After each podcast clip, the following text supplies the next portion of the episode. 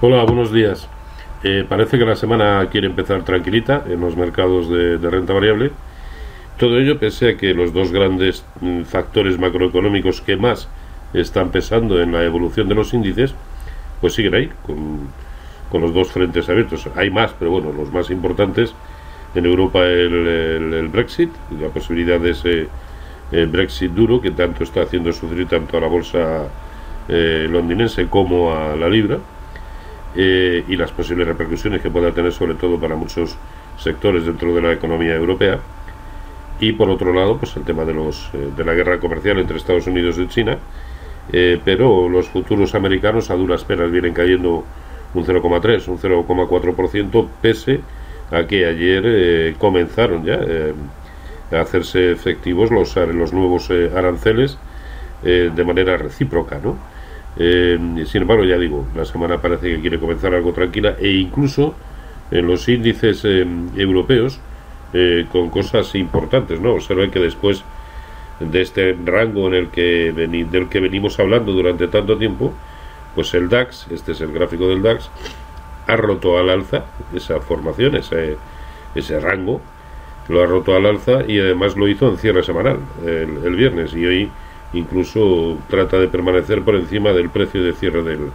del viernes, ¿no? Bien, si lo que nos ha dejado aquí abajo es una formación técnica de triángulo rectángulo ascendente, la proyección mínima lo debería llevar hacia la zona de 12.530, es decir, prácticamente a los máximos anuales. Esa es una posibilidad que está ahí abierta, de hecho, insisto, técnicamente ahora mismo se empiezan a dar condicionantes para pensar que ese es el lado bueno, aunque no aún con los filtros suficientes, eh, pero este es el caso también del IBEX 35, observen, una, eh, un triángulo eh, simétrico,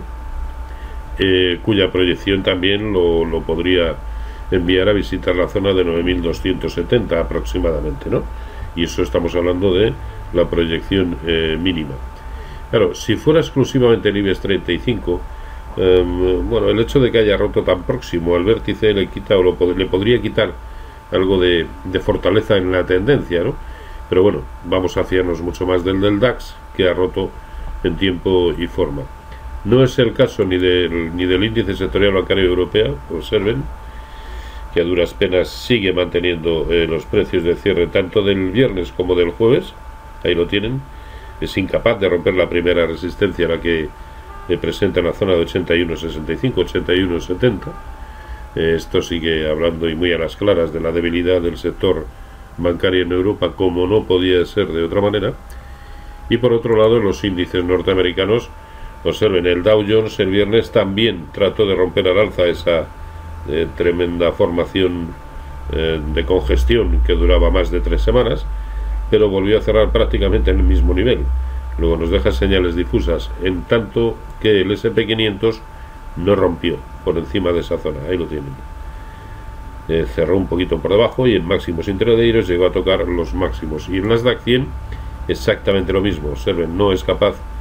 de romper. También debemos tener en cuenta que la proximidad, si, es decir, si el lado bueno ha de ser romper al alza, la proximidad a los máximos históricos anteriores, lógicamente, eh, hace que, los movimientos puedan volverse eh, más de, más corto plazo, de menor volatilidad, en fin. Y el resto de, subyacentes tampoco nos aportan gran cosa en el momento actual, a excepción, sí, eso sí, del euro dólar, que observen cómo ha roto todos los soportes, hasta tal punto que ahora mismo en lo que es el plano, en el plano tendencial de medio y largo, solo presenta el objetivo en la zona de 1.0360, es decir, los mínimos eh, del año 2016, de finales de 2016 y comienzos de 2017. Claro, esto daría pie a pensar que el lado bueno, lógicamente, es el corto en el euro dólar, pero dado que este es el gran caballo de batalla, o se ha convertido en el gran caballo de batalla de, Donald Trump, em, en el sentido de que ahora mismo probablemente es lo que más le preocupa, la fortaleza del, del dólar, pues a lo mejor vamos a asistir en breve a una serie de eh, movimientos, vamos a llamarlo así, especiales en este par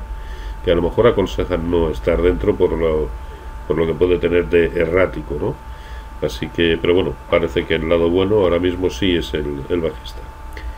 Y, de momento nada más. Vamos a ver cómo, cómo transcurre la semanita y si se da este escenario o por contra los índices vuelven a situarse por debajo de los, eh, de los niveles anteriores y vuelven por lo tanto no a un escenario peligroso sino simplemente al rango anterior lo que nos sumiría de nuevo en el aburrimiento. Pues eh, sin más eh, como siempre feliz negocio